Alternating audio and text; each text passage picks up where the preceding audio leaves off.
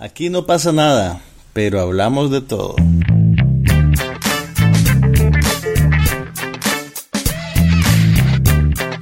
Un podcast sobre cine, TV, tecnología y todo lo demás.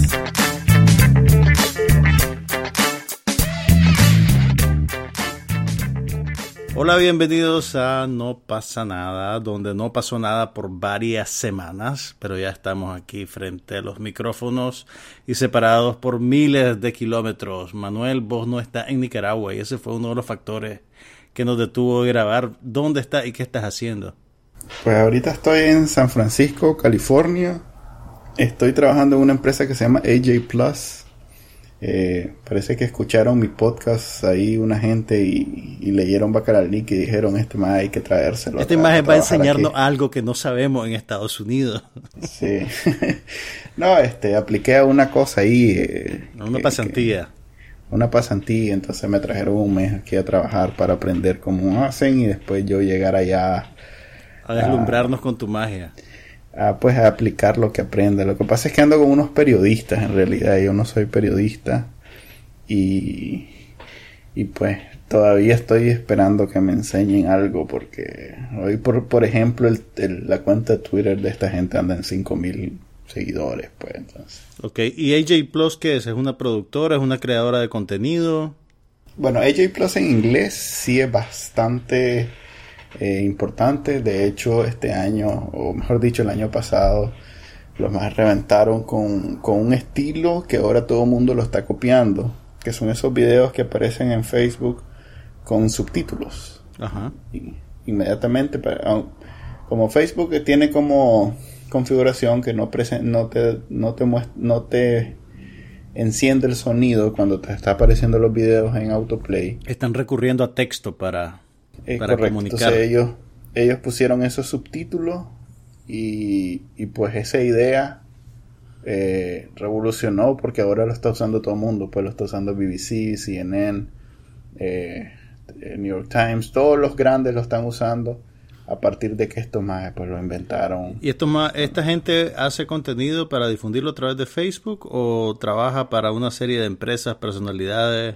¿Cuál es el enfoque? Este, esta es una agencia joven, eh, dedicada a jóvenes.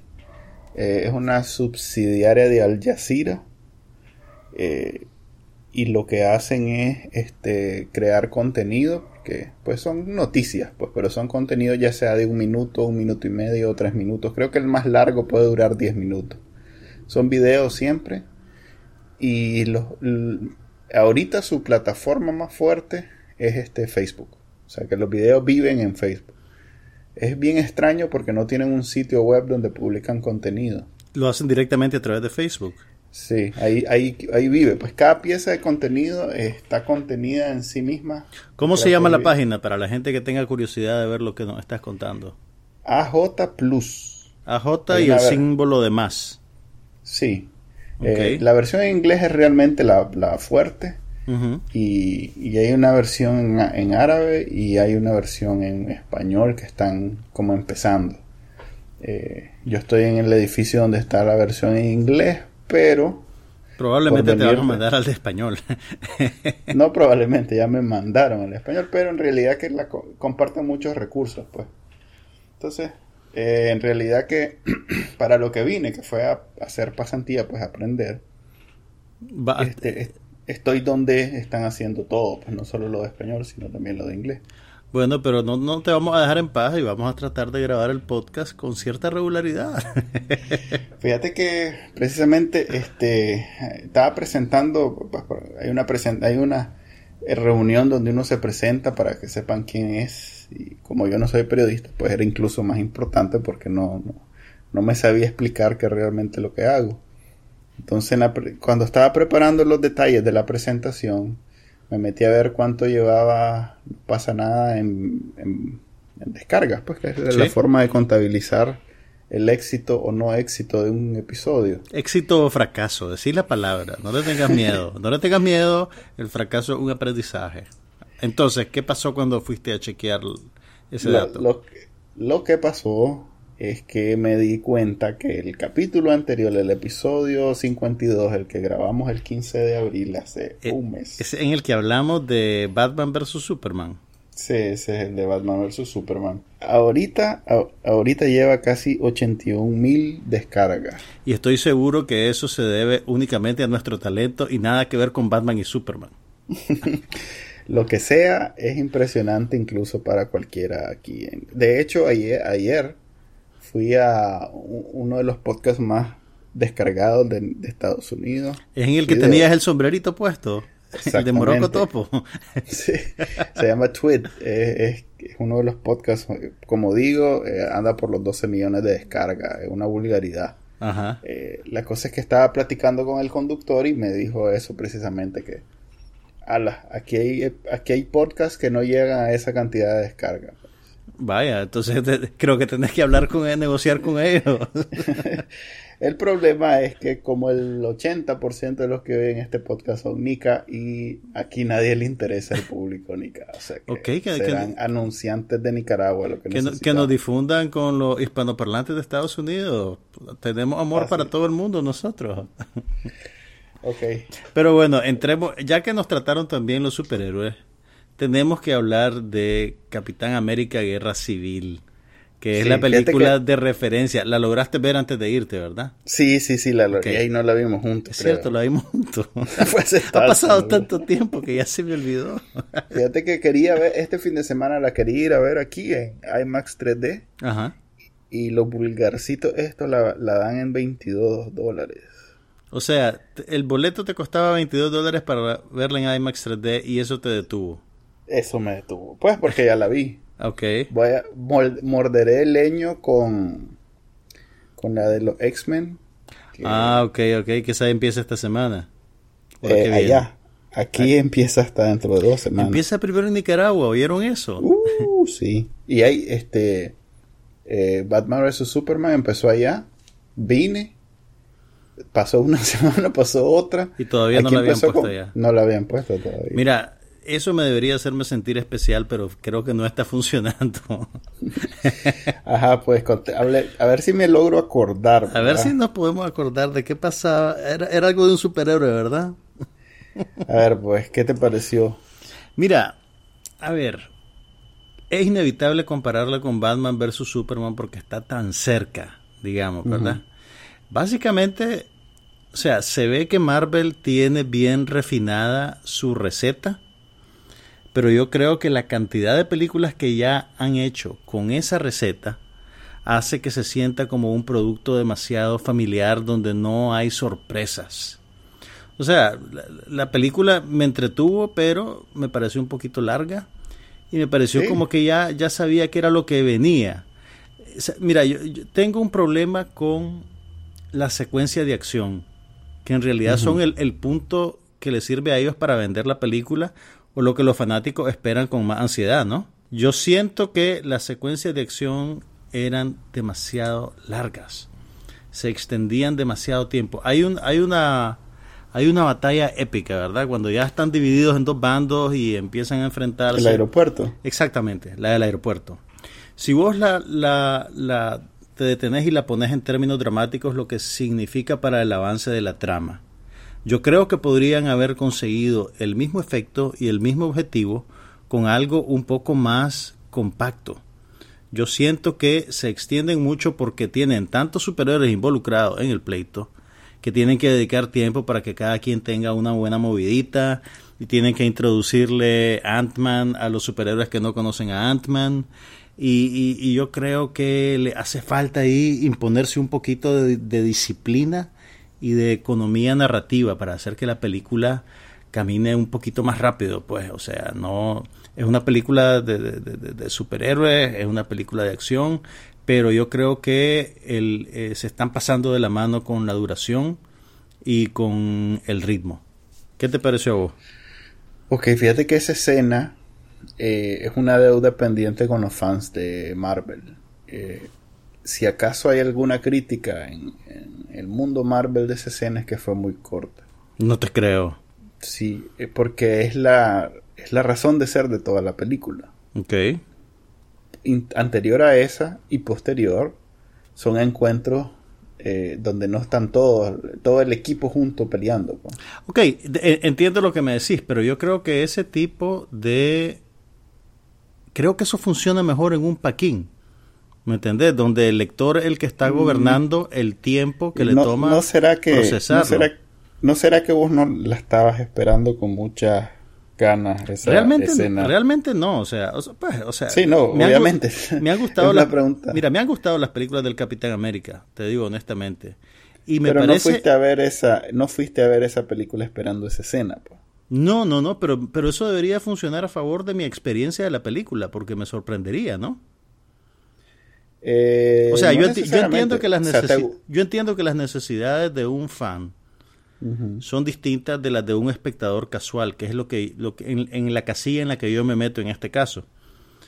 Eh, pero yo creo, o por lo menos en mi caso, mi disfrute de la película eh, bajó un poquito en eso que debió haberse, haberse sentido como el pináculo, ¿me entendés?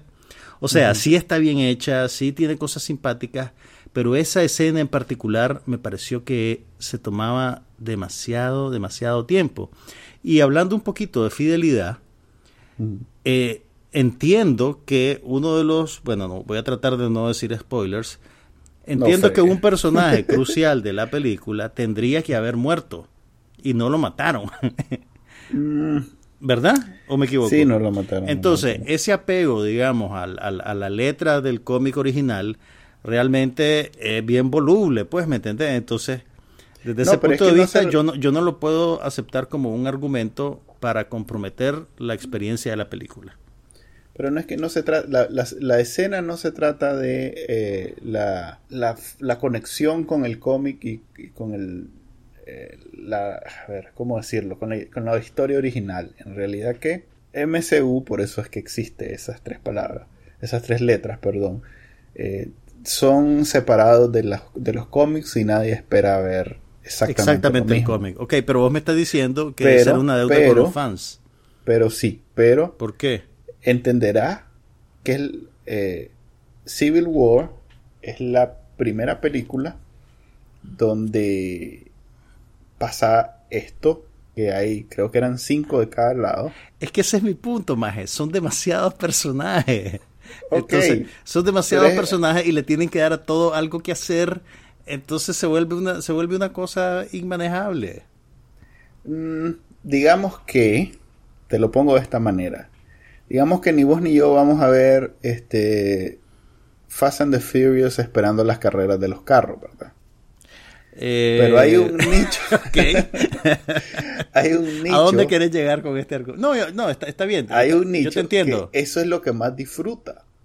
Entonces. Eh, yo te entiendo, yo, yo, solo te digo mi, mi experiencia. Ok. Para el, sí, me imagino que para el, Mira, en, ese, yo creo que el, el, el, comprometerse con el MCU, con el universo que está poblado de un montón de superhéroes y entonces todos tienen que aparecer en las películas y no sé qué, yo creo que funciona un poquito como, como camisa de fuerza. ¿Me entendés? Incluso si te fijas en la película, hay un punto en el que te explican que Hulk no está porque es muy temperamental y quién sabe dónde anda. Eh, ¿me, ¿Me entendés? Eso es, eso es peso muerto. Eso es peso muerto en términos narrativos. Simplemente lo tienen que meter ahí porque tienen que justificar la ausencia de este maje. Y este imagen no está porque tal vez eh, el, el, actor tenía otro compromiso en otra película y entonces no lo pudieron meter o le dijeron, no, brother, vamos a hacer una solita para vos. Entonces yo creo que ese es el talón de Aquiles de esa política creativa del MCU, pues que yo creo que hace que las películas tengan mucho peso muerto. Sí te debo reconocer que Robert Downey Jr. me pareció más tolerable en esta película que en las anteriores. No sé por qué. Creo, creo que eh, lo obligaron a salirse un poquito de, de, su de su comodín, ¿verdad? De, payasito, de gracejo y esas cosas, y le, dieron un poquito de material dramático, que, o, tal vez el hecho de que habían tantos otros superhéroes hizo que, que se bajara un poquito lo, abrasivo que me parece que se ha vuelto. La, eh, trama, la trama de fondo eh, le, le saca bastante a la cochinada de Batman vs. Superman. Es, eh, narrativamente es más eficiente, definitivamente que sí. Batman vs. Superman era muy desigual Y, es lo que te digo de la, fórmula de Marvel. Me refiero al recurso, al recurso de la historia, pues, o sea, decir en Batman vs Superman, si te fijas, toda la película es pleito, pleito, pleito. Al final termina en el super pleito. sí, correcto. Y en algún momento, un detenimiento o un stop, así, eh, en seco, porque el, porque el nombre de la mamá es igual. ¿Verdad? Lo cual es un, eh, en términos de recursos, es bien ridículo. Yo no, yo creo que funciona en el contexto de un cómic, o sea, eso no, fue, de, todas las cosas que te podían molestar de esa película, esa fue de las que menos me molestaron. Ok, a todo mundo le molestó bastante. Ok. Porque, porque en realidad que se llaman igual y por eso eh, se detuvo. Todo, todo lo que venía en increciendo toda la película y, de pronto se detiene. Ahora, volviendo, volviendo a Ahora en esta, ahora en esta, eh, es al revés. Eh, hay poca animosidad en general, incluso en, la, en el pleito del, del, ¿cómo se llama?, el aeropuerto. Todo el mundo se está midiendo los golpes porque nadie quiere lastimar al otro. Y el momento donde realmente se rompe eso es la escena esta al final, tipo Seven, donde este, ¿te acordás de Seven? Claro que Cuando la cabeza de, la Acabas de hacer un super spoiler. no, no he dicho nada sobre. Bueno, igual. ajá, ajá. Eh, pues cuando le dice que él fue el que mató a los padres de Tony. Entonces, esa escena eh, es al revés. Más bien levanta y ahí sí se convierte en una verdadera donde nadie está midiendo golpes. Mira, yo, yo he leído quejas contra Capitán América que tienen que ver, por ejemplo, con la calidad del villano. Hay gente que no está convencido con la calidad del ah, villano. Eh, no sé si es la actuación de Daniel Brühl o el personaje, o si la gente espera siempre un supervillano como lo que hacen al final de Batman y Superman, que agarraron el, el, cuerpo del hombre este y lo hicieron en el, el supervillano abstracto. Entonces, pues, eh, no sé, pues yo, yo siento que eh, esta película ha tenido una recepción que no fue, no es tan unánime pues el aplauso pues tampoco realmente aunque mis quejas sí son ciertamente diferentes a las de la mayoría de la gente ok ¿qué, te gustó de la película sí? ok te digo me gustó Robert Downey Jr. por un por, por, una vez eh, y me parece que es interesante el a ver el, el hay cierto debate entre, entre la, cuestión política que divide a los superhéroes. El asunto pues de que si debe haber o no eh, supervisión de los estados sobre estas criaturas. Eso lo podés trasladar como una subliminación del papel de Estados Unidos o de Rusia o de las grandes potencias en el contexto de una aldea global. Imagínate pues que el Capitán América es realmente Estados Unidos de América. Entonces debe Estados Unidos de América responder a los otros países cuando eh, usando su fuerza para hacer un bien termina creando mucho daño colateral o haciendo algo mal.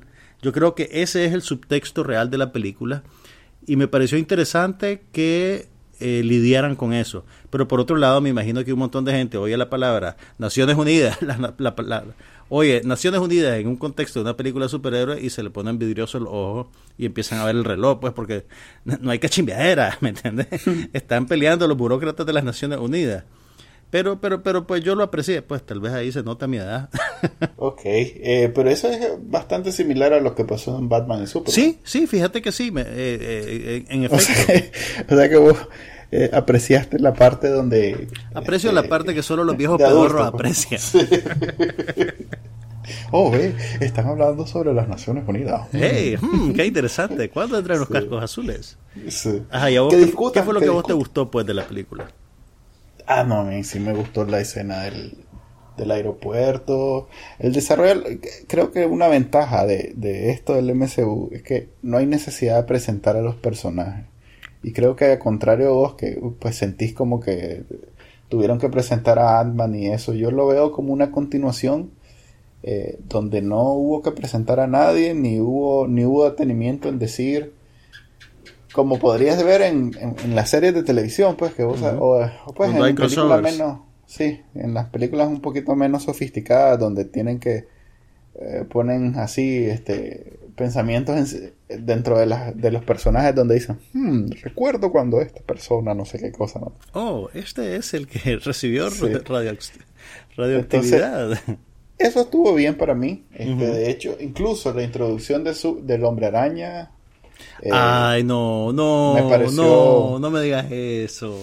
Me pareció eso también muy, este, muy, muy ligera. Pues no, no, no hubo necesidad ni, ni de hacer eh, montaje. Mira, yo creo que podés ver, podés ver exactamente la misma película y te cuentan la misma historia si quitas todas las escenas del hombre araña. Pero es que no entendés vos que no las necesitas para... la historia que te están contando. es, una cuestión eminentemente comercial.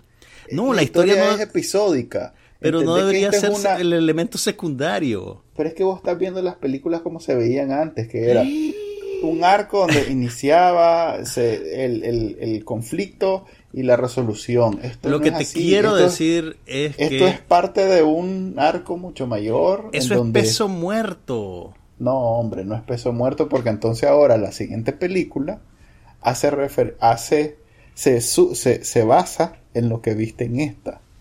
Entonces no es peso muerto, es... Quiero saber cuántas acciones tenés de Marvel. Espero que sean muchas para que te estés forrando de reales ahorita. No, hombre, es que no, vos no sabes, eh, estás muy viejo. Estoy muy viejo probablemente. Yo estaba, cuando pasó todo lo de Batman, lo de Spider-Man, ¿sabes qué fue lo primero que yo pensé? Oye, Marisa Tomei, yeah, baby. No, también los adultos pensamos eso, pero... Pero eso es un... ¿Estás claro, estás, claro que le, dieron el papel a Marisa Tomei de la tía de alguien?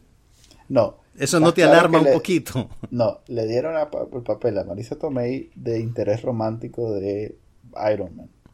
Pero es la tía de alguien. Sí, pero no es la abuela de alguien. Eh, sí, pudo haber sido peor realmente. De hecho, es la, es, la, tía más joven que ha aparecido en todas las... Sí, es lo que, es lo que te iba a decir. Mira, a mí me alegra por la Marisa Tomei, pues ya con esto mínimo se pone una, una piscina en su casa, pues, o algo así, o termina de pagar su hipoteca. Pero bueno, pues, ahí está todavía en los cines Capitán América Guerra Civil, si la quieren ir a ver.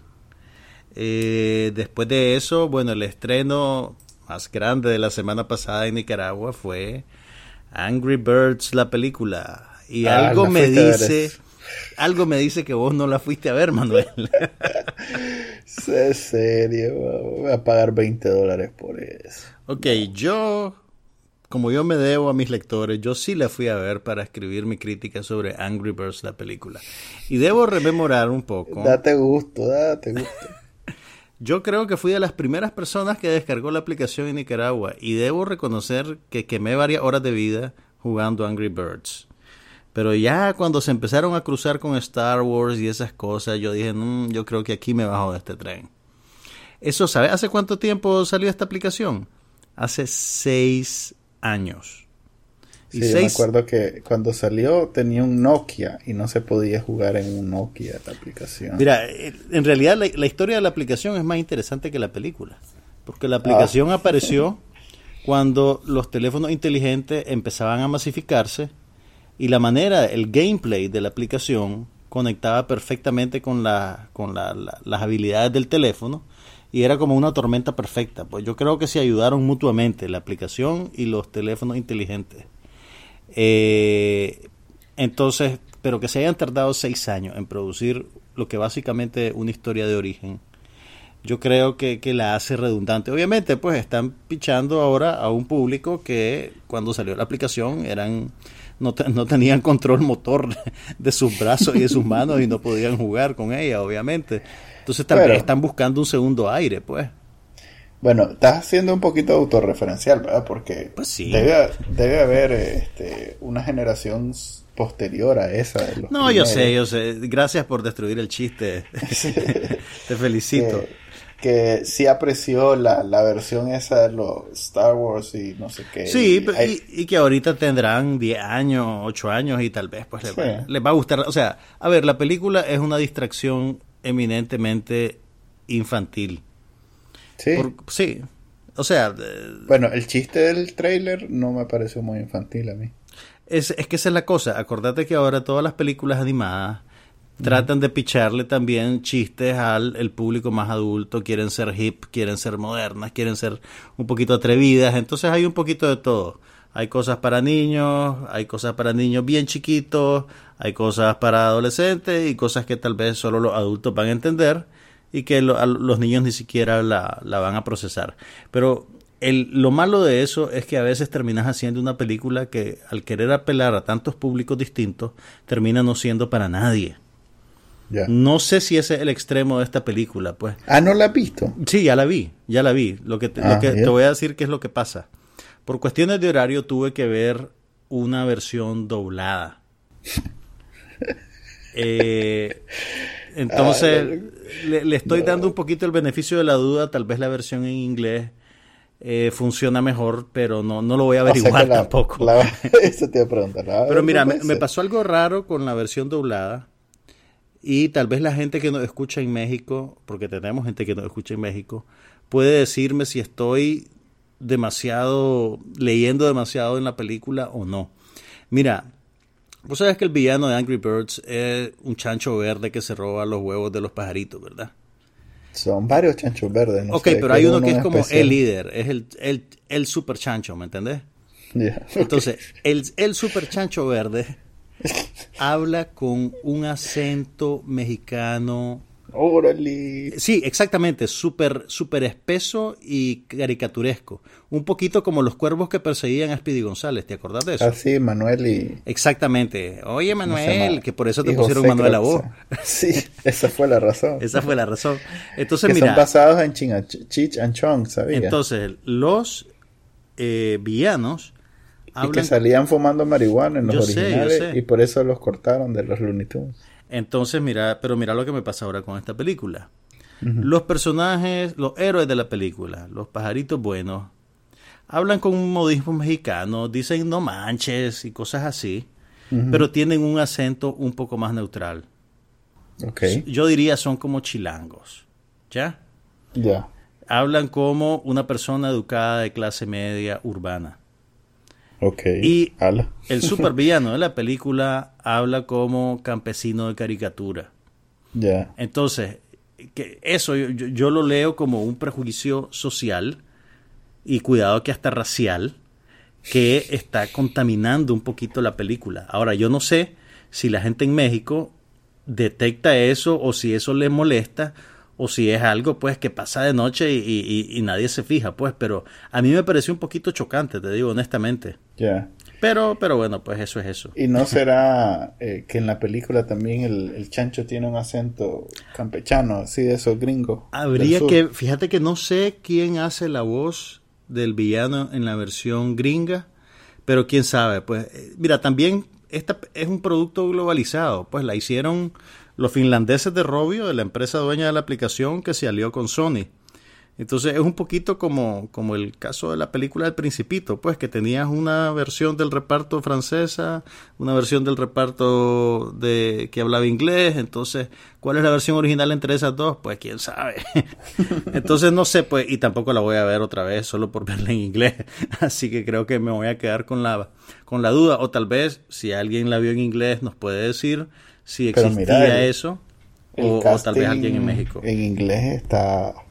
Hay buenos actores, hay buenos comediantes. Y hay Peter Dinklage, Jason Sudeikis, Sean Penn. Yo sé, si no creas, y me dio... Maya Rudolph. Me, dolió no ver la original en inglés, porque además, milagrosamente, la gente del cine la trajo también en inglés. Solo que la tenían en las últimas tandas del día. Y yo la tenía que ver más temprano. No, no, no tenía otra, otra hora para hacerlo. Pero bueno, pues eso fue Angry Birds, que todavía está en los cines de Nicaragua. Y Manuel, anda a vela, Manuel, te va a gustar. Sí, hombre, me va a convencer. Estoy así anda a vela, anda. Vos pagaste la entrada, yo te la reembolso cuando vengas de vuelta. Ah, ok. La verdad es que he pasado, no me ha hecho falta ver cine, la verdad. He tenido de sobra que ver en serie. Estoy viendo, estoy poniéndome al día con The Americans. Estoy viendo, este, logré terminar de ver eh, House of Cards. Quedó muy bien. ¿Te gustó? Se, mejoró en la segunda, la segunda mitad de la temporada se mejoró bastante, debo decirlo. Ok. Con lo que yo había visto, pues se mejoró bastante. Castle ya está terminando, eso no es algo que me gustaría hablar de ello, pero igual ya lo estoy terminando. ¿Viste de la ver. masacre que hubo? ¿En dónde fue? ¿En ABC o en NBC? Cancelaron, No, en las tres, en las tres, en las cuatro de hecho. cancelaron Fox canceló un todo. montón de series. Sí, cancelaron eh, Agent, oh, Agent Carter. Te cancelaron Agent Carter. Yo sé que eso es un gran golpe para vos y para el MCU, pero de alguna manera seguiremos adelante. No, no, iban a hacer un Marvel Most Wanted con, era un spin-off de Shield Ajá. y, y no lo van a hacer. Ah, hay problemas en el Este- reino. Uh. Eh, quién sabe, fíjate, quién sabe. No, pero, pero vos sabés cuál fue un factor. Aparentemente la actriz, la actriz de Agent Carter, la Hayley Atwell, Está ya serie. tenía, tenía un contrato para, para aparecer, para anclar otra serie para ABC. Sí, entonces parece que ese fue uno de los, parece que estos no habían tomado una decisión y entonces ella No, pues no, dijo, no, voy a soltar esta rama para agarrar esta otra porque quién sabe. No, no, no, ya había dicho que podía hacerlo todo. ya. Que ah, bueno. de todos modos hacen los capítulos en un mes, una cosa así. No creo que. ¿Sabes cuáles estaban muy buenas? VIP y Silicon Valley. Es más, Así he si visto que tengo las, hora- reacciones han sido muy, muy positivas a las dos temporadas estas. si, si tengo una hora para ver series de HBO en vez de ver Game of Thrones, prefiero ver Silicon Valley. Pero es que vos nunca fuiste muy de Games of Thrones. No, Pero... La veías porque todo el mundo la ve. Más o menos, más o menos, pero no, en realidad que, que sí, la, sí voy al día, por lo Ya. menos iba al día. Esta temporada no he visto ni uno. Mira, yo estoy en la tercera temporada de Games of Thrones. Todavía no he llegado a la boda este- roja. Yo sé que hay una boda roja y que algo pasa que Sí, justifica pero- el nombre, pero no he llegado todavía. Pero, Pero no te lo ni- digo, te lo digo para establecer el punto de que es posible evitar los spoilers. Sí, es que esta serie no hay manera de hacerle spoilers, hombre. ¿Sabes cómo puedes evitar los spoilers? Viendo de Game of Thrones, sí, es que no hay Salite de Twitter y de Facebook en el día que ponen el capítulo. Es que de todos modos. Y de filtrarlo yo, y no te das cuenta de nada. ahí me salen y no me doy cuenta porque, Porque no te modos, acordás, de aquí a que lo no te veas. acordás. y, y aunque me acordara, están con tan, tantos personajes, tantas. ¿Sabes cuál sí? En vez de estar perdiendo tu tiempo con Game of Thrones, Pero te es buena. recomendaría mejor. Que viera Mr. Robot, ya sé. No, bueno, Mr. Robot está bien, pero si vas a ver algo así fantasioso, no, hombre, escucha. Ajá. En vez de estar leyendo sobre dragonios, o sea, Ajá. ponete, ponete el día con Penny Dreadful, que todos acaba de empezar la... Ya son tres temporadas. Pero son mucho más enriquecedoras. En serio, es como leer un libro. Fíjate que es lo más cercano a leer un libro que he estado en mi vida. Manu- ¿qué? Y eso que he leído. ¿Cuándo has leído un pues. libro? He leído dos. has leído dos libros en tu vida, ok. dos eso- libros. Bueno, de, Eso, de- eso te da credenciales para hacer un ah, sí, pronunciamiento no, de esa naturaleza. experto. Ok. De ficción, pues de, de no ficción he leído un montón, pero de ficción solo he leído dos libros en mi vida. Y, te- y uno de ellos era The Neverending Story. No, eh, 100, 100 años y el amor Mira, demonios. La tengo, la tengo en la lista. Lo que No, pasa es que hay tanta cosa Escuchame. que ver. En vez de Game of Thrones, Pero lo estoy disfrutando mucho. ah, pero es que vas a ver, te aseguro que, que Penny Dreadful la disfrutarías mucho más. Ok, ok. Si Te querés, aseguro, si querés te hablo de lo que estoy viendo. Estoy viendo la recta final de Empire y Scandal. Y las dos series, yo sé que a vos no te gustan, pero Pura novela. Estás a punto son cinco- novelas. Yo sé que son novelas, Sí. pero Estás a están, punto 5 de ver la novela del 10 en la, en la noche. están completamente demenciales. No. Totalmente demenciales, absurdas, pero, pero próximo- funcionan. Funcionan. En el próximo episodio me va a venir hablando. Vi una escena de la, del Bella, que- bella, ¡Búfala! romántica. No, pero mira, realmente, ok, eh, Empire es, es bien caricaturesca por naturaleza, ¿verdad? Y, y exagerada. Sí. Eh, en efecto, se, debe parecer probablemente a la novela del 10, solo que con un- una capita de hip hop encima. Sí. Pero Scandal ha convertido, a- o sea, Scandal tenía su vena romántica bien fuerte, desde que comenzó pues con el romance de la, de la Olivia y el presidente y que era la amante y todo ese cuento.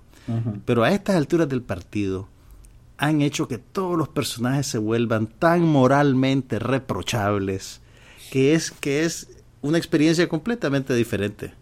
Fíjate que, qué lástima que te amargó el pozo, todo el romance del principio, porque es bien interesante lo que están haciendo y es bien interesante cómo agarran cositas de la campaña electoral actual y de alguna manera te las, te las meten pues en la trama y te, te codifican ciertos personajes que vos decís, ve, este más es el Trump, ve, esta más es la de Fox News. Y es, si te interesa la, la, política, pues, y la seguís, este es como un espejo que la distorsiona y que la magnifica y que la vuelve, la vuelve puramente divertida porque en el mundo real no tiene ninguna consecuencia negativa. Si terminan eligiendo a Trump, vamos, vas a ver lo que pasa en el mundo real. Pero bueno, está, está divertido. Scandal ya terminó la temporada. Y creo que a Empire le queda un capítulo más, nada más. Eh, vi un par de capítulos de Empire, pero la verdad es que no, no la disfruto tanto, pero no la disfruto. Ya. Eh, sí vi The Blacklist, está muy buena. Eh, The Good Wife terminó por fin. A ver, contame, ¿cómo te fue con el final de The Good Wife? Fíjate que no. ¿En qué, ¿En qué campo está? Hay gente que dice que el final fue perfecto, hay gente que dice que dejó mucho que desear. No, no, no.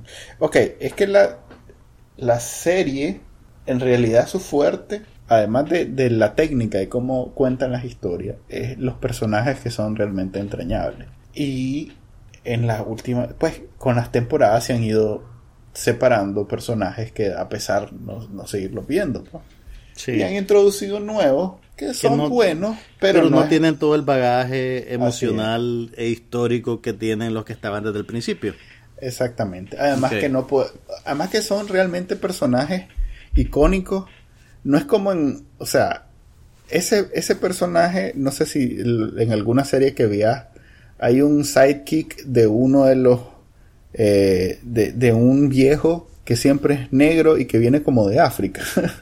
Lo que pasa es que hay como tres series, incluyendo lamentablemente Penny Dreadful, donde ese personaje se repite.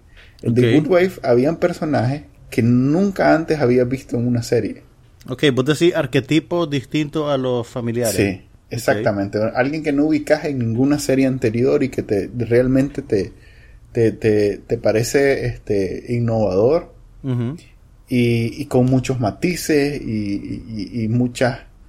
Bueno, la verdad es que es muy buena. Pero, entonces... te, pero te, dejó satisfecho el final o no? ¿Te pareció que funciona con la serie? Me pareció, me, me pareció satisfactorio. no arruinan la serie, pues, como dicen la gente. No, no, no, no. Lo que pasa es que es una serie que, que tiene... A ver... ¿Cuántas, temporadas, son? ¿Seis? Fueron cuatro días y 21 horas de serie, imagínate. Cuatro días y 21 horas de serie, de, vida, pues son siete, siete, temporadas. Siete temporadas a la puchica. Y son temporadas de las de 22 capítulos. Así es, son temporadas de 22 capítulos. Eh, Pero muy buena, pues. La verdad es que... Bueno, la, vamos a mantener en la lista, ¿viste? Vas a ver, fíjate que si le ves la... E, esa es una de, de las cosas interesantes de, de The Good Wife. Que con la primera temporada te engancha. Okay. Eso es poco común. Eso, esto, esto es algo bien, es un, es bien interesante lo que ha pasado con la serie de televisión en esta nueva era dorada de la televisión. Y también tiene que ver con, con, la manera en que la tecnología ha cambiado. Pero ahora las series de televisión son casi como un libro. ¿Me entiendes? Hay gente que las que la ve en vivo mientras la están produciendo y está discutiendo en el día a día. Pero hay un ejército más grande todavía de gente que las va a descubrir con el tiempo, que las va a ver después, que las va a ver años más tarde y que las va como un libro que tenés en un librero y tal vez no lo leíste el día que lo compraste y dos, tres, cuatro años más tarde lo, lo, ves y, lo descubrís pues y es nuevo para vos. Así que algo así me va a pasar con The Good Wife. Ahí vas a ver, cuando lo estés viendo, a ver lo que te perdiste. Ok, ahora que termina la temporada alta, y que viene el verano, que es como las vacaciones de las grandes pues televisoras. ¿Qué vas a ver para llenar ese agujero? Tengo varias, tengo las de HBO. Bueno, no, no sé si son de HBO, como esto, como yo ahora no veo en canales, me es difícil identificar, pero tengo la de, la del, ¿cómo se llama? Vinil. Ok, sí, ese HBO. ese HBO, Better Call Saul, también no, no lo he visto completo. Este, tengo guardado. Además viene también, por ejemplo, viene Homeland, viene Orange is, New, the New Black. Este, vienen varias para rellenar esos, esos meses, pues. Y voy retrasado aquí con, con varias series. Me parece un poquito preocupante que estando en San Francisco estás quemando tiempo viendo series de televisión que podrías ver aquí. Eh, porque paso todo el día en la calle. no, y no estoy viendo tanto en realidad, que estoy viendo como dos capítulos al día. Pero, pues, como no. Hace que cuenten, hace que cuenten, Manuel. Como no estoy viendo en vivo, sino que estoy viendo retrasado. Ya, ya, ya. The Fear of the Walking Dead, por ejemplo, estoy viéndola también. Ahorita acaba de terminar la, media, la, la mitad de la segunda temporada, ¿sí es? Algo así. No voy al día. No voy al día porque, pues, como te digo, veo como un capítulo al día. Yo creo que ahorita tenés licencia para dedicarte a otras cosas. no, hasta que también ya volvió Person of Interest, que era una, es una serie que ya es la despedida también, que fue icónica. Es Bad Robot. ¿Cuántas series, cuántas temporadas lleva esa? Eh, lleva cinco, ya esta es su última. Sí, es más, la, esta última ya, ya dijeron que no van a hacer, no la van a hacer completa, la van a hacer que, que de 15, una cosa así. Ah, eso duele. Sí, sí, sí. Eso no es bueno. Y leí en algún lado que por primera vez en 15 años o algo así, no hay ningún CSI. Sí, cancelaron CSI este, digital, no sé cómo se llamaba. Pero sí, era, se veía venir. Pues. están las bolas que, ¿cómo se llama? Eh, Grissom, ¿cómo que se llama el actor? Este, Peter... Ay, ay, ¿cómo se llama este hombre? Ya te voy a decir. Fíjate que al final fue tan triste, por decirlo de alguna manera, que agarraron al, al, al pobre este que estaba protagonizando en... William Peterson se llama. William Peterson Dicen que andaba detrás de, hacer una... ¿Un spin-off? Eh, no, una película. Una película mm. despedida. ¿De CSI? Sí, hombre. Fíjate que eso se está usando mucho. En HBO van a hacer una película para amarrar los cabos sueltos de Looking. Y también eh, hay, tienen ya varios años de que están anunciando una película para amarrar Deadwood, que es una serie excelente que duró tres temporadas y que todo el mundo se que pues tenía suficientes seguidores como para que se hiciera un culto alrededor de ella y fue una gran decepción cuando cuando la cortaron en la tercera. Pero parece que van a producir la, una película para, para cerrarla. Eso hicieron con Firefly, que también pasó eso y, no, no, fue no fue este exitosa la Sí, pero es que sabes qué pasa, yo creo que esas películas no están apuntando a volverse éxitos de taquilla, lo que quieren es tirarle un huesito a los fanáticos, ¿me entendés? Sí, sí, por eso. Y si no se vuelve oneroso hacerlo, lo pueden hacer, pues. Eso trataron de hacer con Firefly y no, no, no fue gran... No le fue bien, pues. Pero sí, HBO en el verano va a sacar el, el, cierre de Looking y todavía no hay fecha para el de Deadwood, pero todo apunta a que sí va a pasar. Lo que te iba a decir es que el pobre Ted Danson, como era el protagonista del CSI original, al final lo metieron en el CSIS. En el de, Cyber Victims, Cyber Unit, Cyber era, eh, ¿verdad? sí. Esa cochinada. Espérate, ya sin explicación ni nada. no, yo creo que te da, no, es que es el MCU, ¿no? no, sería, el, sería el, el CSIU, como sea. no, pero un día, él no fue el original, él, él entró cuando se fue Peterson, ¿no? No, hombre. El que entró cuando se fue Peterson fue Lawrence Fishburne. Ajá. Y después de Lawrence Fishburne entró Ted Danson. Ya es el tercero. Por eso no era el original, el original era Peterson. No, pero era el protagonista del CSI Las Vegas, pues. Ya, ah, ok, ok, ok, ok. Entonces, como se cancelaron el CSI Las Vegas, un día, un día apareció en el CSI Cyber, pues. Ya, ya, Y de ahí es el universo compartido, más. ¿Por qué Marvel puede y CSI no? Soy un fanboy. Ok, ahora considerando que estás tan cerca del epicentro de la tecnología, ¿qué hay de nuevo en la tecnología, Manuel? no fregues. Ahorita está todo San Francisco emocionado con el Google I.O., que es este la feria, el congreso, como llamarle, el evento de, de Google para los desarrolladores de aplicaciones y de todo lo que tiene que ver con Google. Ok, y hacen como hace Apple, que aprovecha estas ocasiones para lanzar productos y, Sí, y usarlo pues como una herramienta de marketing. Sí, sí, sí. ¿Y qué, qué- qué se apunta a que lancen? Lanzaron Spaces, pero, pero te debo el- exactamente el detalle, pues porque este no he tenido oportunidad de probarlo. Además que generalmente estos son lanzamientos no para el público consumidor, sino para eh, este o desarrolladores o, o un público eh, de que llaman los primeros probadores, pues los first este Adopt, early adopters. Early adopters, correcto. Entonces no, no es como Apple, que es una marca, una empresa dedicada a los consumidores finales, pues, y, el- y es más, casi que exclusivamente el consumidor eh, común y corriente. Google es un poquito más, este, tiene un perfil un poquito más tecnológico, pues, entonces no es algo que pueda, pues, si lo mencionamos y lo hablamos aquí, no creo que emocione a nadie, pues, tal vez. Tiene que ver no, con... no, no, no, no creas, nuestra audiencia te puede sorprender, Mae. Sí. Mira, eh, un detalle, no hemos hablado de Lemonade, ¿verdad? No, y ahí no Y- tengo casi nada que decirlo. ¿No lo viste? No, no lo vi. ¿No viste que- Lemonade? Es que no soy fan de Doña Loco, loco, gi- give me your, your ghetto card, man. No, sé serio. Give sé me your ghetto card, baby. Si Qué bárbaro. Lo tenés Si que ver, maje. Un evento cultural. De... Ok. It is, créemelo. Sí, he Pero- estado con ganas, pero como tengo ahí bastantes series que ver, no. Bueno, ve- velo pronto porque tenemos que hablar de Lemonade. ¿Viste a Drake en SNL? Sí, eso sí. Está, estuvo muy, estuvo bueno el, capi- el, el, el programa, ¿para qué? Sí, A mí sí, me gustó Siempre bastante. se luce. Es que... Este, este maje tiene, tiene beta de cómico. sí, sí, sí. Realmente tiene beta de cómico. Es un Justin Timberlake, el maje. Vos no lo veías en The Grassy Junior High, ¿verdad?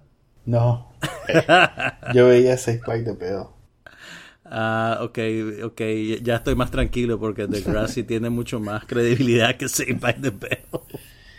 Pues eh, es una cuestión generacional. Yo creo que tienen como 20 años. No, de realmente yo ya tenía como veintipico de años cuando veía The Grassy, así que... O tal vez 30, tal vez 30, no entremos en detalles. Pues además que Gracie es, col- es canadiense. No, no sé, pues. Mira, de las series que sigo regularmente, está terminando la segunda temporada de Last Man on Earth, una comedia retorcida que produce Fox. Y te digo, la, la serie está tomando unos giros bien oscuros, bien Sí, oscuros y, y bien interesantes, que yo creo que valdría la pena, pues se le recomendaría incluso a la gente que no ha visto ni un solo capítulo, pues que empiecen a verla, porque realmente es bien novedoso tener una comedia de un canal de televisión tradicional que haga este tipo de, de- de cosas. Realmente me ha sorprendido mucho, te digo, y, y yo creo que, que- que vale la pena. No estoy seguro si ya la renovaron para la tercera temporada, espero que sí. ¿Vos la Así, estás siguiendo? así leí, este, voy, me faltan tres capítulos para ir al día, pero leí que, que tuvo un giro y en realidad ya lo veía venir. Creo que le pasó lo mismo que Louis C.K., que era una comedia, este, así, humor negro, eh, bastante despreocupada por los eh, convencionalismos modernos y pues de poco a poco se fue haciendo oscura, oscura, más dramática y creo que por ahí va. Pero Creo. mira, no- no, yo no lo veo como algo malo, al contrario. o no, sea, yo sé que vos no lo ves como algo malo, pero yo que, yo que la veo por ser comedia, pero, que no- eh, pero vos podés hacer poco- so- sobre temas oscuros. sí, pero El si no da risa, no da risa, pues. ¿Ah? Claro que da risa, no risa, da maje. risa. Fíjate que lleva, Creo que tenés una, una visión muy simplista, pero bueno, ajá. Entonces no te está de- gustando lo que están haciendo. No me está gustando. Fíjate que no, no voy al día, como te digo. Me faltan tres para ir al día, pero no me está gustando. Pues ya, ya no me río Ok, Y- se pone más oscura. por eso. Te puedo, te puedo, ok, la que probablemente te gustaría más es Fresh Off the Boat, que esa sí es una comedia. Sí, ahí le vi un par de capítulos nada más. Es que es demasiado, no sé. Y como es comedia de... Familiar. sí, es comedia familiar. Pues ya me cuesta ver una comedia sin que no puedan decir o hacer bromas así para adultos. No se te, no se te la como maje. si hacen bromas para adultos, es demasiado oscura.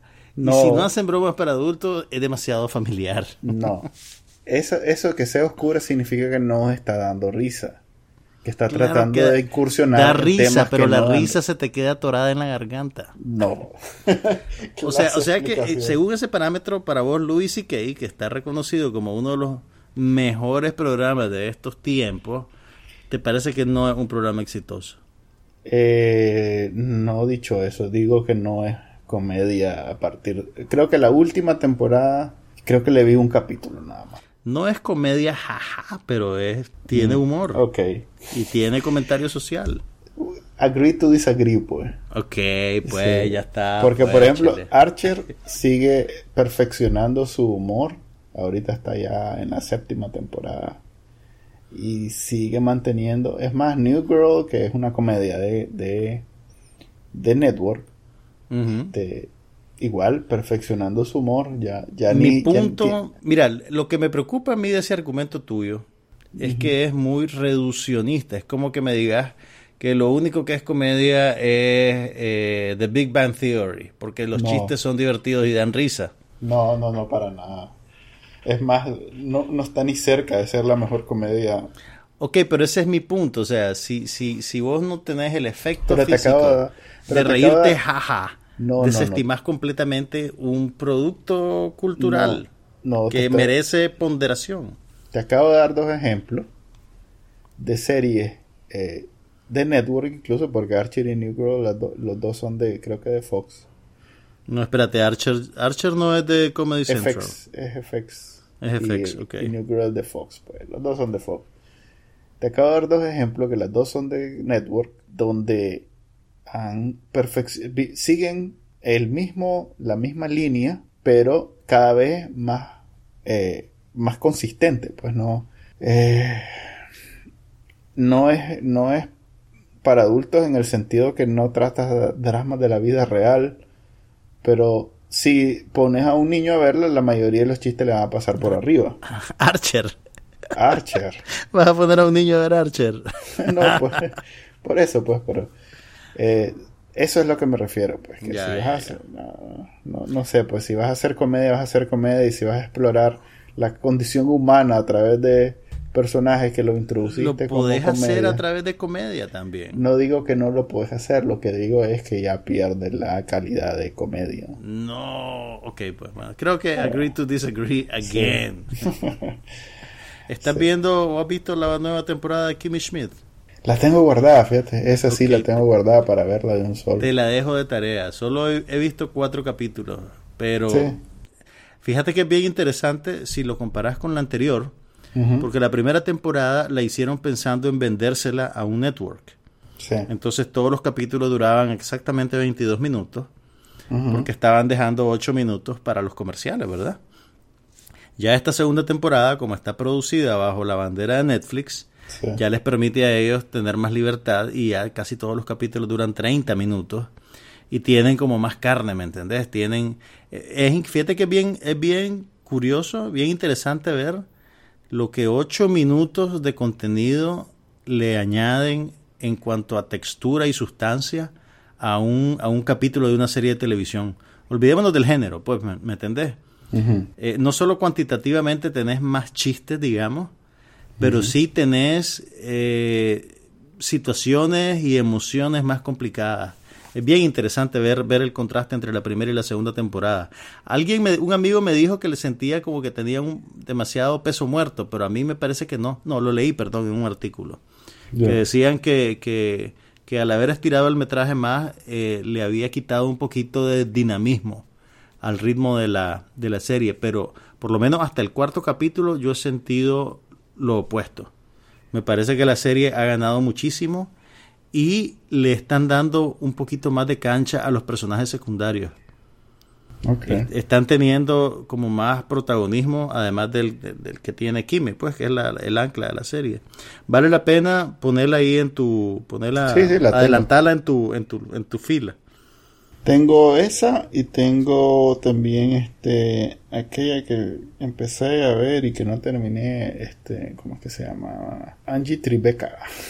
ah, esa acaba de entrar en Hulu, tal vez la veo pronto. Ok, mientras vos no estabas en Nicaragua, Manuel, las redes se fueron al infierno. pues no, fíjate que... Tuvimos un par de fenómenos en las redes con videos que se volvieron virales dentro de Nicaragua. Uno de ellos tenía que ver con una nota roja de un noticiero del Canal 10, en el cual eh, parece que estaban cubriendo un pleito en, Monseñor Lescano y alguien les dijo que los hombres que se estaban peleando se estaban peleando por una muchacha que estaba por ahí y se fueron detrás de ella y le preguntaron pues en medio de la emoción del momento cómo se sentía. Y ella dijo que se sentía dichosa y entonces ese fue esa fue la respuesta que despertó cientos de memes y en, en brevísimo tiempo la muchacha se convirtió en un meme y después se convirtió en una personalidad viral eh, un salón le hizo un makeover, le hicieron entrevistas, tenías también a intelectuales y feministas analizando el, el, fenómeno de la dichosa y que si estaba siendo explotada por los medios y por las redes. Creo que incluso ella en algún momento llegó a pedir que quitaran el video de las redes. Eh, eh, fue una cosa bien interesante y pasó bien rápido. Sí, yo estoy, pues, digamos que yo contribuí a la viralidad de la, le dicho, fue una semana movida en realidad. Fue primero lo del robo del celular de Mayorga. Que al día Oíme, el, el, explícame, es, es, algo que no entiendo. El robo del celular de Mayorga, de alguna manera, se ha convertido en la excusa para que él vuelva a decir que quiere ser alcalde de Managua y la gente lo toma en serio. Es que la gente no lo toma en serio. que, lo que, el que lo, toma en serio lo que debería ser una nota al pie de la página, en la página de Wikipedia de Mayorga, se vuelve aquí como una plataforma política. En realidad, nadie lo toma en serio de, la gente que, pues, común y corriente. El que lo tiene que tomar en serio, que al final de cuentas el que decide, es el comandante y la compañera. Entonces, él está pichando su juego para esa gente, no para, no para los que lo leen. Ok, pero vos, vos no crees que a la hora de que un medio decide darle página a Mayorga para decir eso, de alguna manera lo está validando como una opción? No. Pues es que ahí si le das apertura a alguien como Mayorga, estás claro que va a decir cualquier cualquier cosa, pues. Por eso, pero exposición no equivale a validación. No está. Eh, te voy a poner el ejemplo. Mira en Estados Unidos con Trump. Trump es... Pero ¿cuál es la eh, responsabilidad? Eh, estás hablando Trump es definido como el candidato que construyeron los medios. ¿Verdad? Sí, pero, y incluso han criticado mucho a los medios formales gringos porque durante toda la campaña, cada vez que Trump abría la boca y decía una barbaridad, en lugar de retarlo, simplemente le daban tiempo aire y repetían sus cosas. Y de alguna manera eso ha contribuido a, llevarlo hasta el punto donde está ahorita, que es el candidato de los republicanos. Entonces mi punto es, los medios no están abdicando su poder editorial de alguna manera en busca, a cambio de convertirse en la caja de resonancia de personalidades sensacionales, digamos, que les van a generar clics, que les van a generar vistas, que les van a generar eh, lecturas. A ver, lo que pasa es que para nosotros medios tiene una connotación eh, periodística. Sin embargo, en Estados Unidos, media eh, está refiriéndose, mejor, mejor dicho, eh, al revés. En Estados Unidos, media es todo. El internet es lo que te ponen en el teléfono, son los websites, son STMC. No, no más bien, media tiene una connotación periodística. Entonces, cuando acusan a los a media de dar hablando de CNN, el New York Times. Exactamente, hablando de los medios periodísticos, de los que tienen una responsabilidad con la democracia y la libertad de expresión. Ok, estoy de acuerdo. Ese, es el punto. Eh, cuando vos decís medios, para nosotros no tienen una connotación periodística. No, para mí sí. A ver, cuando vos decís un medio de comunicación, te estás refiriendo al canal 2 o al canal 10. No te Pues estás son, refiriendo. son- son los medios que tenemos aquí. Sí, pero no te estás refiriendo a TV Noticias.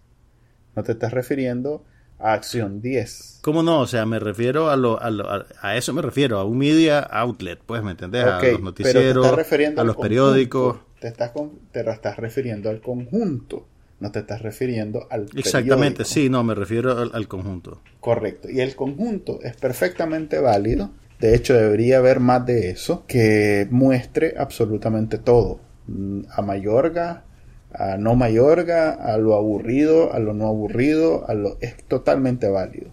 Ok, Lo que sí es reprochable es que alguien que busca cómo informar a su audiencia se dedique a publicar memes, pues, o a hablar de babosadas que nada tiene que ver. Como que si la dichosa es dichosa o no es dichosa. pues. Pero eso, Ok. eso se limita, esa- ese reproche, por llamarlo de alguna manera, se limita al periodista que está comprometido con informar y con educar y con todo lo demás.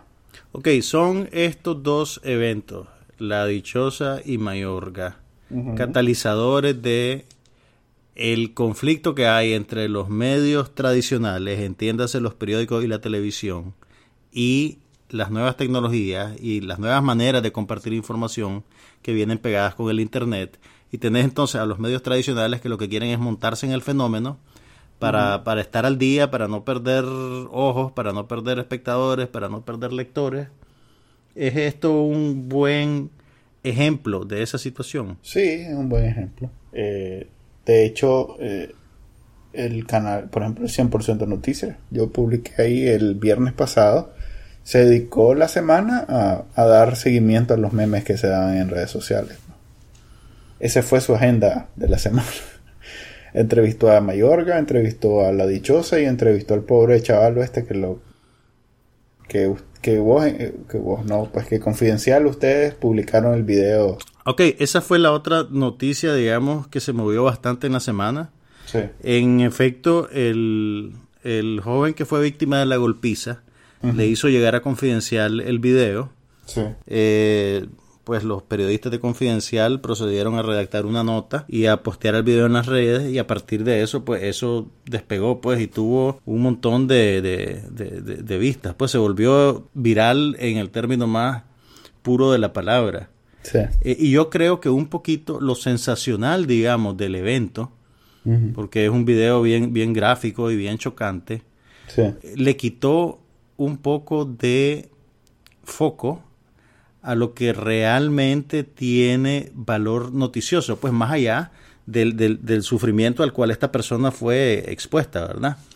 En ese video vos ves oficiales de la policía que están ayudando en la comisión de un crimen, en contra Sí. de toda la naturaleza del papel que debe tener la policía, ¿verdad? La policía tiene que proteger a todos los ciudadanos y evitar la comisión del delito. Y ahí tenías a un policía sosteniendo a la víctima para que el victimario lo pateara y a otro policía deteniendo a los amigos que querían eh, separarlos, pues, y acabar con el pleito. Entonces, yo creo que pasó como a un segundo plano lo que, lo que debería ser visto como un, como un problema al cual la policía tendría que responder, ¿me entendés? O sea, no, no solo el victimario tiene que responderle a la víctima, la policía también tiene que explicarle a la sociedad por qué estos agentes hacen eso y qué consecuencias tuvo lo que ellos hicieron, ¿me entendés? Entonces, eh, yo creo que el, el- el- fenómeno de la viralidad también termina obnubilando un poquito el, cri- el criterio de, de- de- de- de- de la gente, pues, ¿me entendés? Y, y nos Sí. quedamos en la cuestión sensacional de ver el, el video chocante y horrible y, y, y yo creo que es un buen ejemplo de por qué, a pesar de todo, todavía necesitas periodistas, todavía Pero ahí- necesitas gente que pueda agarrar un contenido, Pero un ahí suceso, tengo- pero y ahí encontrar los niveles, ¿me entendés? Que tienen de significado. Ahí tengo una crítica yo. A ver. Porque este eh, el video, si, si bien hicieron ahí sus este, anotaciones dentro del video, eh, ahí faltó profundidad, porque nunca supimos si no ha sido por el chavalo que medio dijo que había sido este, los guardaespaldas de un catip. También escuché que eran los guardaespaldas de un sobrino, un nieto de, o un hijo de Roberto Rivas, o un nieto de Roberto Rivas. O sea, se, se manejaron varias versiones que hubiera sido útil que el trabajo periodístico nos aclarara de dónde salieron esos policías. porque ver a un policía, porque ver a un policía haciendo eso en Nicaragua no es tan escandaloso. Pero debería de serlo. o sea, debería de serlo en cualquier país del mundo. De la misma manera que debería ser escandaloso ver niños en los semáforos pidiendo. Y lo es. sí. No, mira, ok. Todo el mundo pasa por el semáforo de ahí, Metrocentro, y dice, ¡Oh! Me escandalizo. Pues, ya es cotidiano. Pues, yo me escandalizo en cada semáforo, siempre. No he perdido la capacidad de sorprenderme. Pero mira, a ver, ok. En la yo creo... a ver, yo creo que la viralidad te dificulta mantener el hilo de cómo se desarrollan los hechos y de cómo el mismo periodista va descubriendo las cosas. Mira, la primera aparición, a ver. Pero ahí ustedes tuvieron el control porque ustedes lo hicieron público. En un momento inicial, sí. nosotros tenemos el control, ¿verdad? O sea, el medio tiene el control, ¿verdad? O sea, más, bien la víctima cede control a la hora que va y te da el video y te dice, aquí está este video y yo te voy a contar lo que me pasó, sí. ¿verdad? Entonces, se redactó una nota que estaba conectada con el video. Sí. Pero después una vez que vos posteas eso en línea y vos lo sabes muy bien, eso como que cobra vida propia y fue en los comentarios de Facebook que empezaron a aparecer las versiones de otra gente que decía, ah, ese fue, esos policías son los guardaespaldas de X, no, esos, son esos policías son los guardaespaldas de Y. Había otra versión que decía incluso que eran policías de tránsito que estaban en, en, en, las colinas y que el victimario había ido y les había dado una coima para que fueran a ayudarle a cachimbear al, a la víctima, ¿verdad? Entonces, todo eso se empieza a mover demasiado rápido y vos de alguna manera pues no, no podés darle seguimiento o tal vez no sos tan rápido como, como debería de ser, pues, ¿me entendés? Entonces ya después la noticia empezó a, empezó a correr sola, pues el video en otros medios y otros medios también pues ya buscaron otra fuente, ya entrevistaron ya pusieron a la víctima enfrente de una cámara, que, nosotros no lo hicimos en su momento, y, y, eso es lo que pasa, pues. Sí, sí. No, pues sí, pues, pero eh, como, como te digo, ahí, si bien es cierto que la viralidad no, no hay cómo controlarlo, una vez que la soltás, pues ya tiene vida propia, pero, este, ya que tuvieron ustedes el video de primero, hubiera sido útil, pues, saber, es más, hubiera contribuido a eso que vos decís que, que hizo falta que al final no, como que no hubo gran escándalo porque los policías aparecieran haciendo lo que parecieron haciendo, pues. No era un pleito normal. pero ese era el énfasis de la nota, ¿sabes? Sí, pero entendé que si no das ese detalle, eh, se, se, diluye en, en, lo sensacional, en lo sensacionalista del Pero se mencionó que eran policías. No, claro, todo el mundo vio que era policía. Y, en efecto, y en efecto fue parte del, del, de lo que se habló. Pero como te digo, hubiera sido mucho más eficiente en términos de, de tener efecto en la vida real si hubiéramos sabido de dónde salieron. O sea, hoy en día, por lo menos doña Vilma Núñez hubiera ido a, a, a, denunciar al hijo de no sé quién por haber prestado a los policías para ir a cachimbiar. Ok, pero ok, eso depende de que la víctima vaya al CENID, ¿me entendés? A poner una denuncia. Incluso la víctima todavía no había puesto una denuncia formal ante la policía, entiendo. Sí, no. Antes de poner el video, porque, porque le, pasó lo que le pasa a mucha gente que es víctima de crímenes en nuestro país, que dice, ¿para qué voy a poner una, una denuncia? Sí, hasta los mismos policías fueron los que me estaban sopapeando. Pero bueno, la noticia pues no termina aquí, pues vamos a ver cómo evoluciona, si evoluciona de alguna manera. ¿Cuál es la vida de estos fenómenos virales? Incluso, pues, o sea, desde lo más banal hasta lo más eh, trágico, pues, eh, estas cosas, ¿qué, ¿qué, vida tienen en el, en el rango de atención del público? Mm, pues fíjate que hoy, a propósito de lo de la dichosa, un, el canal de este Yes de Matagalpa se fue a entrevistar al, al Me Siento eh, Robado. No sé si vos Este es un muchacho campesino que le vendieron estiércol seco en vez de creyendo que marihuana. él, creía que estaba comprando marihuana, ok. Sí, entonces lo fueron a entrevistar para preguntarle qué pensaba de la dichosa. Y pues Ya ves, ese, ese pobre hombre tiene como tres años, cuatro años, debe ser famoso por eso. ¿Hace tanto así fue ese video? Sí, fue hace bastante, pues entonces se convierten en parte de la cultura popular. De hecho, de ahí viene la palabra meme. Quiere decir, es como los genes. Meme es una equivalencia a los genes que componen a los seres vivos. Nada más que los memes componen a la historia o la cultura de un país o de una sociedad. Entonces, meme se supone que es la construcción en su conjunto conforman la historia. pues. Entonces, si ya se convierte en meme, quiere decir que ya es parte del, ¿cómo decirlo? Del, de la idiosincrasia, pues, del, ¿cuál es la palabra que usaba este señor que hacía aquel programa del Canal 6? ¿Cómo era que se llamaba? ¿Cuál de todo? El que sabía de cultura, hombre. Wilmor López. El que sí, Wilmore Ropp usaba una palabra para decir la, la cultura de Nicaragua, pues. En fin. Bueno, Manuel, qué alegre que pudimos coincidir y grabar esta nueva entrega del podcast No pasa nada. ¿Cuándo volveremos a hacerlo? Ya ¿Cuándo llego, hombre. Llego en junio, eh, el, en los primeros días de junio, o sea que estaremos grabando dentro de 15 días más o menos. Dale, o sea, no, no ven, no ven en el futuro cercano otra grabación. No, no, a- desde aquí no valdría la pena porque en realidad no, no creo que vaya, bueno, quiero ir a ver la de X-Men y la están ok, empujando si duro ves, lo- aquí. si, si ves la de X-Men, platicamos pues dentro de una semana más o menos. Ok, así sería. Dale, viaje. Bueno, se despide de ustedes Juan Carlos Ampie. Y Manuel Díaz y pues nos vemos dentro de unos 15 días. Gracias por las 80 mil descargas. Muy agradecidos del episodio número 52 era. El 52, así sea, fue. este Y vamos a, 53. vamos- tienen que hacer que el 53 supere esa meta. 53 fue grabado hoy 16 de mayo. Nos vemos la, pues, la Hasta otra la próxima. o la otra. Nos vemos.